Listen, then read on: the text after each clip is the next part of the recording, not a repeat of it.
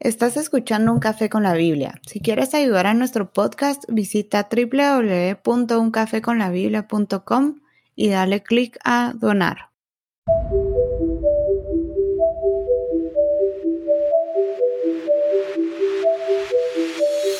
Hola, bienvenidos a Un Café con la Biblia. Eh, yo soy Antonio. Hola, soy Andrea. Hola, yo soy María Inés y en el episodio de hoy vamos a continuar viendo el panorama bíblico. En el episodio anterior vimos el panorama del Antiguo Testamento, cómo se dividía y un, un pequeño resumen de cada uno de los libros que componen el Antiguo Testamento.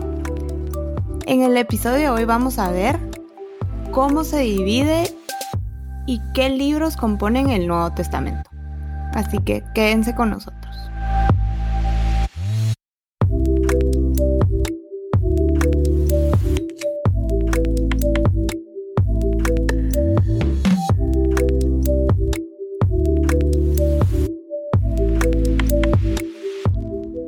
Ok, excelente. Entonces hoy vamos a ver cómo se puede clasificar el Nuevo Testamento. Lo mismo que hicimos con el Antiguo Testamento en el episodio pasado. Eh, el Nuevo Testamento claramente eh, se empieza a mm, compilar y tiene que ver con todo lo que sucede después de la vida de Cristo. El Nuevo Testamento se puede dividir en cinco secciones. La primera son las biografías, y estos son los evangelios, que son los libros de Mateo, Marcos, Lucas y Juan. Luego, la siguiente clasificación son los libros históricos. Y este es el libro de Hechos, Hechos de los Apóstoles, que es el libro inmediatamente después de los cuatro evangelios. Posteriormente están las cartas paulinas. Se dicen paulinas porque son escritas por el apóstol Pablo. Y Asimismo, las cartas paulinas se pueden dividir en tres subdivisiones. Las cartas escritas a iglesias como primera subdivisión, la segunda subdivisión como las cartas escritas en prisión, cuando Pablo estaba en prisión, y por último las, las cartas pastorales, en donde Pablo le escribe ya no a una iglesia, sino a una persona en específico. La siguiente clasificación se conoce como las cartas universales y son Hebreos, Santiago, primera y segunda de Pedro, primera, segunda, tercera de Juan y Judas. Y por último, en el Nuevo Testamento tenemos el, único libro eh, profético que a la vez también es una carta y también comparte el género literario llamado apocalíptico. Así que comencemos con los evangelios. Ok. La palabra evangelio en su idioma original quiere decir buenas noticias o buenas nuevas. Y en el contexto del Nuevo Testamento, el evangelio se refiere a las buenas noticias de que Jesús murió y resucitó. Y tenemos cuatro libros que narran esta historia desde cuatro eh, puntos de vista diferentes. Los primeros tres son Mateo, Marcos y Lucas. Y estos se conocen como los evangelios sinópticos porque narran eh, algunos eventos de una forma muy similar. Y en algunas partes estos libros son tan parecidos que pueden colocarse uno a la par de otro para hacer comparaciones y para complementar las historias con los detalles que nos da cada uno. Este se presta muy bien, André, a hacer la armonía de los evangelios y aplicar la regla de hermenéutica que, que Nesh nos, nos compartió, que es la regla de los paralelos. Ya que son muy similares, se pueden poner casi que juntos, por decirlo así, uno a la par del otro, y ver la historia paralela en cada uno de los tres para ir sumando, ir teniendo un panorama más completo de cada una de las escenas.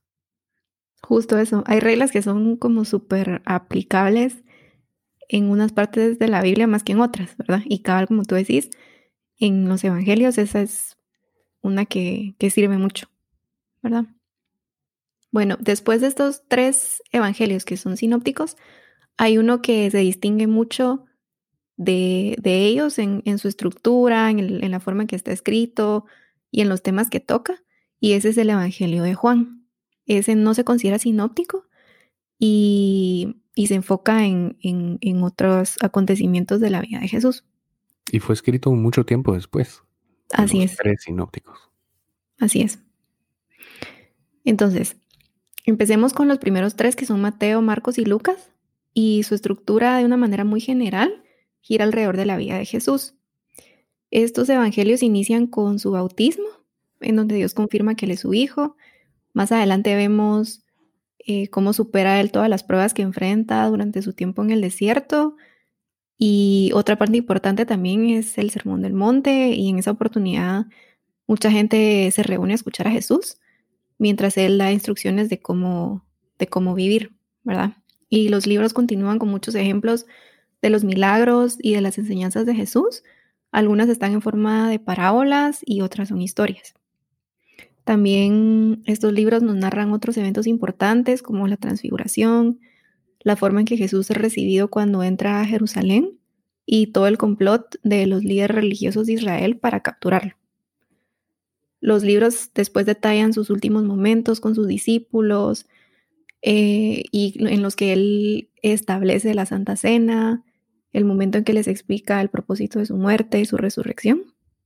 Y luego de todos estos eventos, Jesús es arrestado y es llevado ante el concilio judío y ante diferentes autoridades romanas.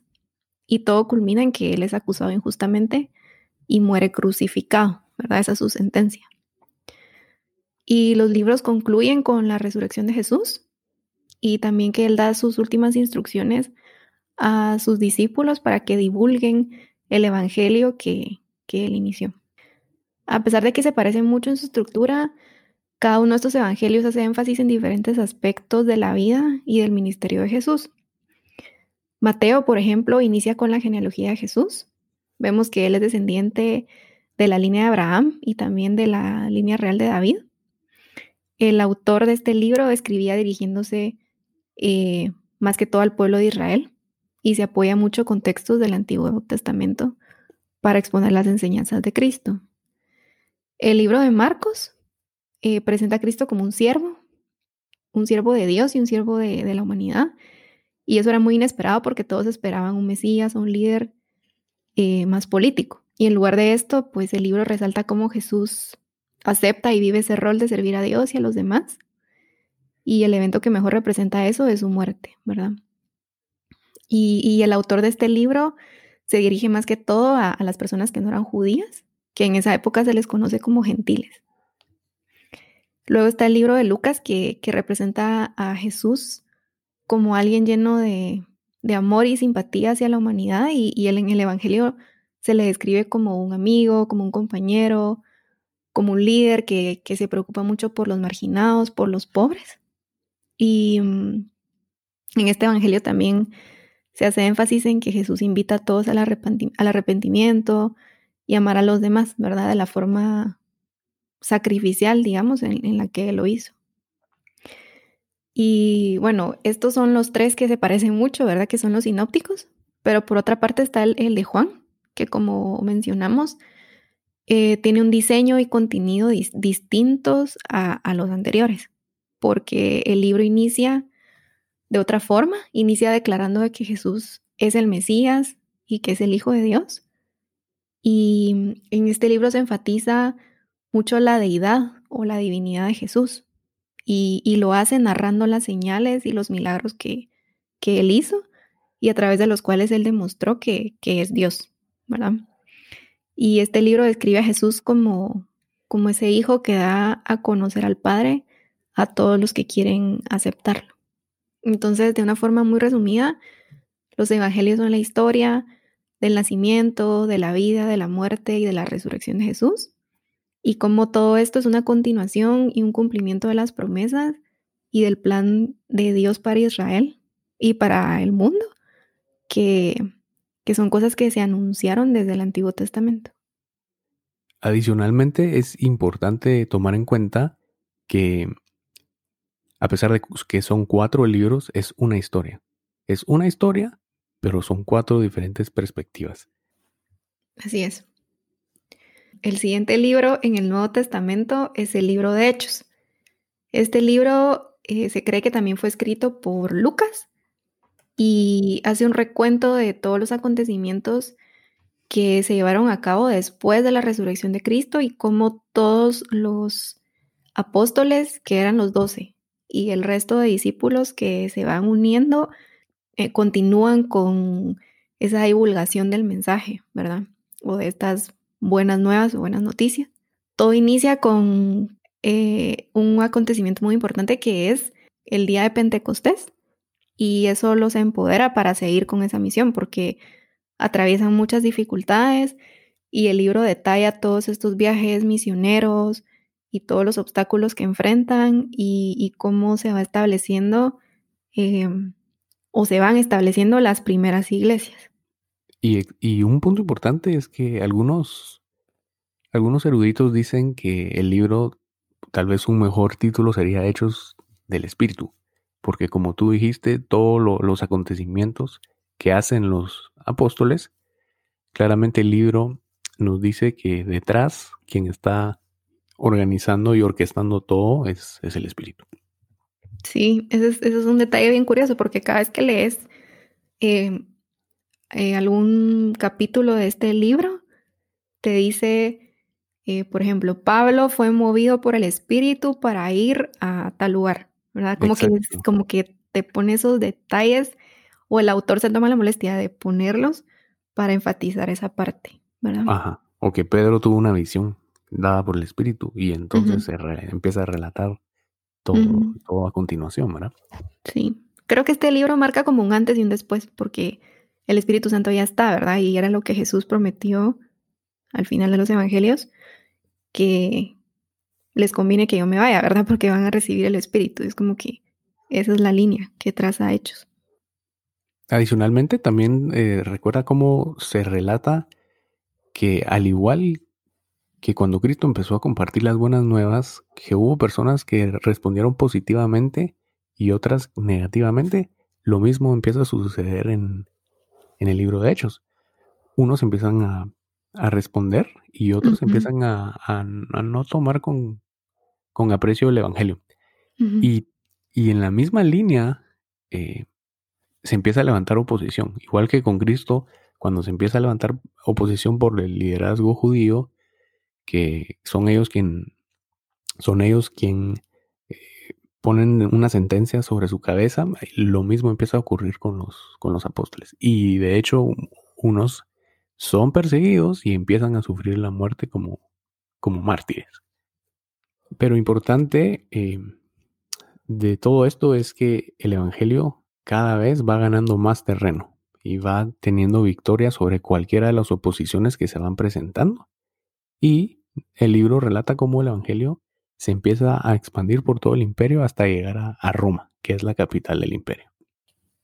Excelente. Y este libro también, su género literario es histórico. ¿Verdad? Aquí son historias y acontecimientos lo, que tú vas viendo. Es similar a los evangelios, pero los evangelios se distinguen más por ser biografías que, que hechos que se consideran más históricos.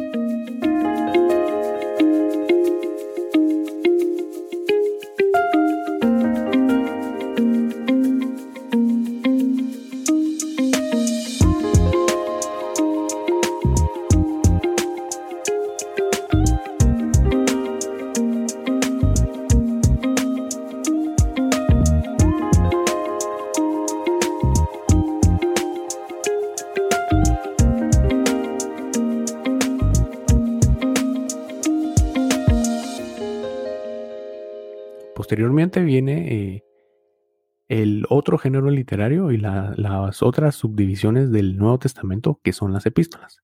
Las epístolas, como género, literario, son cartas. Son puras cartas que unas personas escribían a un grupo de personas o a personas eh, individuales. Las primeras epístolas son las epístolas que escribe el apóstol Pablo. Y dentro de estas se puede eh, hacer una subclasificación que son las dirigidas a iglesias locales, a un grupo, a una comunidad. Entre estas está Romanos, primera y segunda de Corintios, Gálatas y primera y segunda de Tesalonicenses. Romanos es la que tú ves de primero en el Nuevo Testamento y es una carta dirigida a la iglesia que estaba en Roma. Pablo tenía pensado pasar por ahí en su camino a España y el propósito de enviar esta carta antes de que él llegara era preparar a esta comunidad para escuchar las buenas noticias que él les iba a exponer personalmente. Esta carta es una presentación casi sistemática de teología y se origina en las necesidades de sus destinatarios. La iglesia en Roma estaba eh, pasando por ciertos eventos y Pablo ve necesario escribir esta carta. Pero como Roma era la capital del imperio romano, Pablo sabía la importancia y lo importante que era que él expusiera el Evangelio ahí. Así que él prepara, esta su obra maestra, muchos la consideran como su obra, su obra maestra, y él prepara este documento bastante largo y rico en teología para presentarlo en la capital del imperio. Luego continúa primera y segunda de Corintios. Esta también es una carta escrita a una comunidad, a la iglesia que estaba en Corintio. Esta carta contiene respuestas a preguntas que la iglesia le había hecho anteriormente a Pablo sobre varios temas como matrimonio, litigios, divisiones, dones espirituales y muchos otros. Estas respuestas son correcciones e instrucciones que Pablo da a los malentendidos que giraban alrededor de estos temas. Eso es Primera de Corintios. A esta carta, a esta primera carta, unos reaccionan poniendo en tela de duda el apostolado de Pablo. Así que la segunda carta, segunda de Corintios, es una contrarrespuesta de parte de Pablo, exponiendo eh, y defendiendo su apostolado. Son cartas bastante emocionales, eh, con enseñanzas bastante fuertes, pero que al final de cuentas tienen un buen resultado para la iglesia es algo que les hace bien a, sus escuchantes, los, les sirve para su edificación. posteriormente viene eh, la epístola de Gálatas. Esta es la carta más fuerte de Pablo en términos de que él estaba bastante eh, emocionado, bastante enojado al escribir esta carta por lo que estaba sucediendo en esa, en esa comunidad. En esta comunidad habían llegado unas personas desvirtuando y pervirtiendo las buenas noticias y empezaron a cargar a la iglesia local con legalismos y con el cumplimiento estricto de la ley para la salvación. Pablo defiende la libertad de que tiene un creyente ante los legalismos y ante las cargas religiosas que unos imponen sobre otras, y él relata cómo esta libertad está cimentada en responsabilidad y en algo mucho más trascendente que el legalismo, y esto es una nueva creación. Posteriormente, eh, encontramos en nuestro Nuevo Testamento la carta, la primera y segunda carta a los tesalonicenses. tesalonicenses era una comunidad que estaba en la ciudad de Tesalónica. Y esta carta también se caracteriza por ser, eh, por contener varias respuestas y por consolar a sus escuchantes eh, en varias confusiones y preocupaciones que estaba teniendo esta comunidad.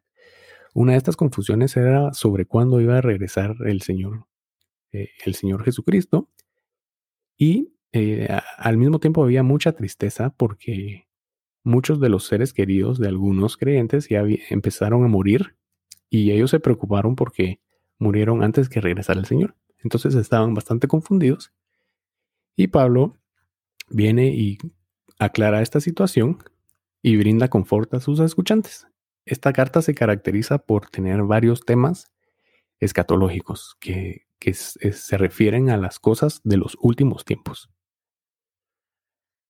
La siguiente subclasificación de las ah, epístolas paulinas son las cartas escritas en prisión. Y estas Pablo las escribe cuando él está en prisión. La primera es Efesios. Eh, esta carta nos trata sobre problemas específicos o recomendaciones para solucionarlos como vimos en Corintios o Gálatas. Eh, esta carta desarrolla muchas enseñanzas cristianas como la redención, la iglesia y la nueva manera de vivir como creyentes. Posteriormente viene la carta a los filipenses. Es una carta en donde Pablo informa, exhorta y saluda.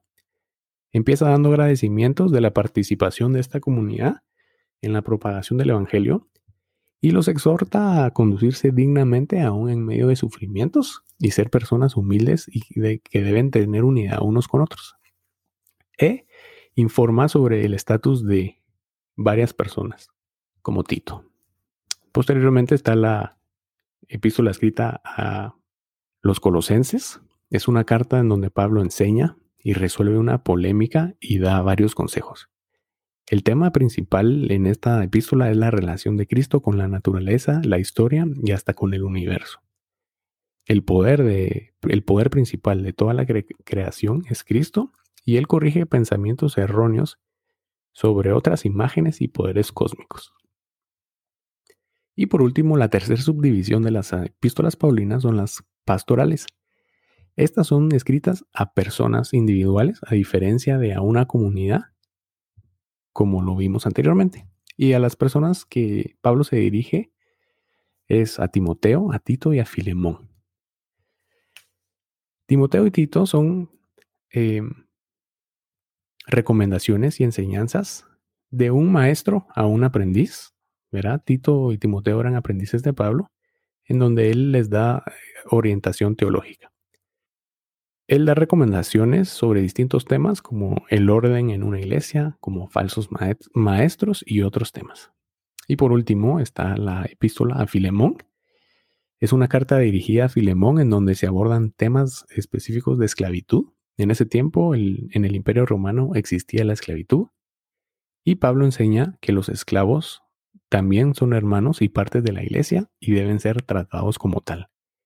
Y así concluye la clasificación de las epístolas paulinas.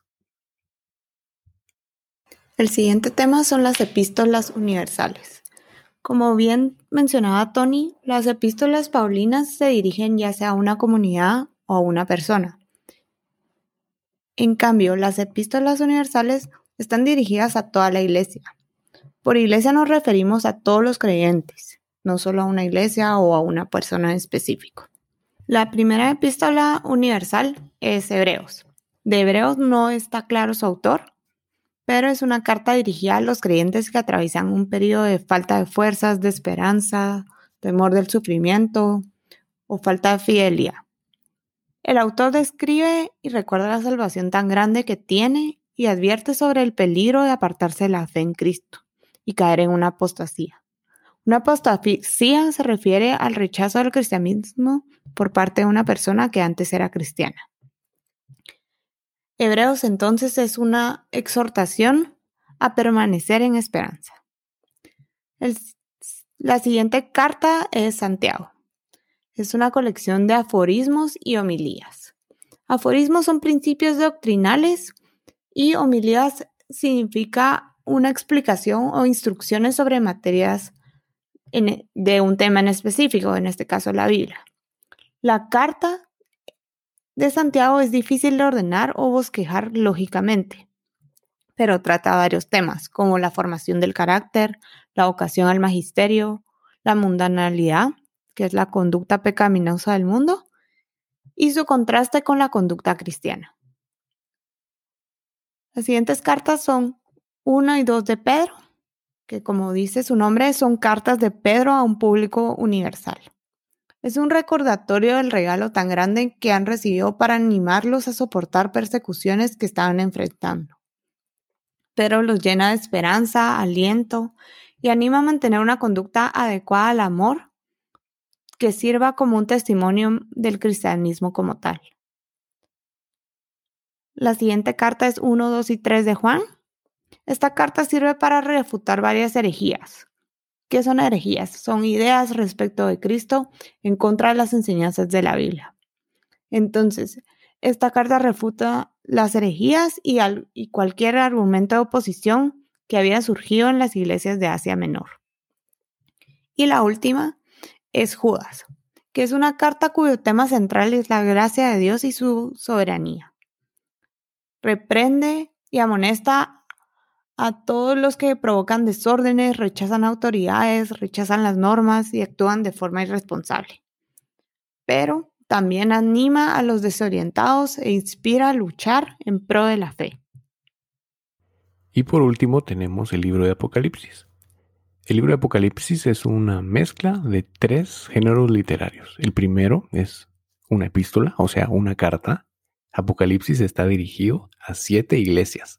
El otro género literario es profético y apocalíptico. Es una carta apocalíptica porque revela la perspectiva divina de los acontecimientos que estaban viviendo estas iglesias ante la persecución del Imperio Romano.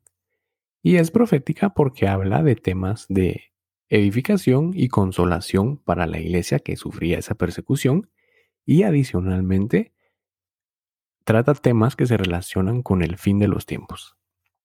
A pesar que es una carta dirigida a siete iglesias, el mensaje que contiene también es un mensaje para todas las iglesias en todos los tiempos.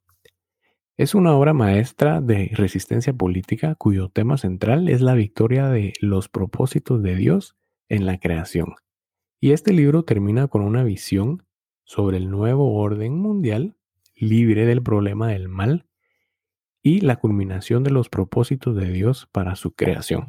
Un poco irónico, ¿verdad? Porque contrario a lo que la gente cree, este, esta carta es de un mensaje de ánimo y que da a conocer la victoria de los propósitos de Dios en, la, en el mundo.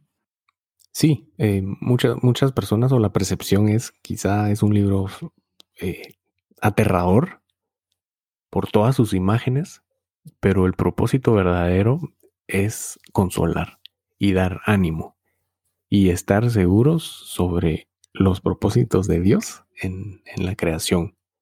Pues en general vemos que todo esto es bastante eh, extenso, un poco tedioso, pero es la herramienta, tanto este pequeño resumen como el del episodio anterior, que nos va a servir y ayudar cuando estemos estudiando nuestra Biblia.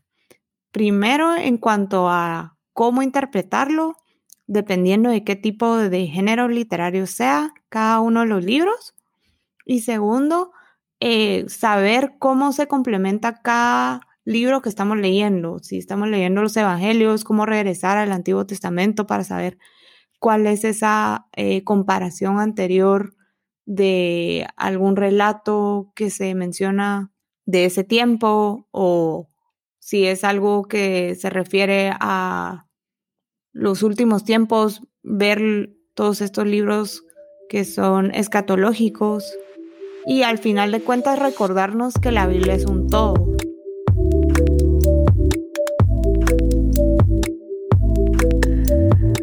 Esperamos que este resumen les haya servido para entender un poco más la estructura de la Biblia y que cuando empiecen a profundizar y a leer eh, sepan qué temas son importantes, qué tienen, a qué detalles hay que prestarle atención y que se lleven un mejor panorama del Antiguo y del Nuevo Testamento.